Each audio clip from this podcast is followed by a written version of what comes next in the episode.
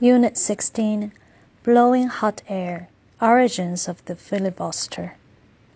U.S. Senators have a history of making long winded speeches, that is to say, blowing hot air to delay or prevent their colleagues from voting on the bill.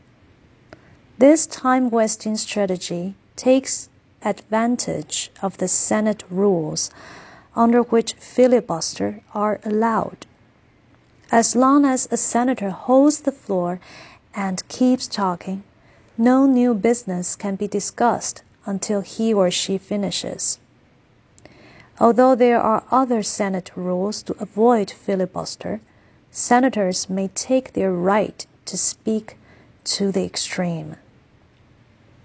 The word filibuster is said to come from a Dutch word, "vrijbuiter," meaning pirates in the Caribbean in the 16th century.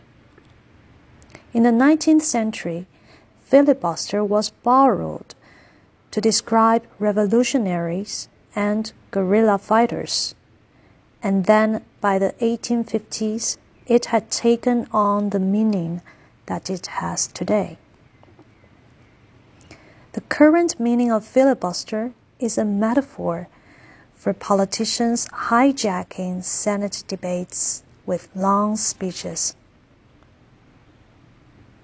Some politicians have been known for giving long speeches, and some filibusters have become legendary both for their length and for their pointless content. In the 1930s, Huey P. Long once held the Senate floor for 15 hours by reading the U.S. Constitution along with his favorite recipes for oysters and dumplings. Long lost the floor at last when he had to excuse himself to go to the bathroom. By far, the longest Senate speech on record was given in 1957 against the Civil Rights Act by Senator Strom Thurmond the Southern senator talked for 24 hours and 18 minutes.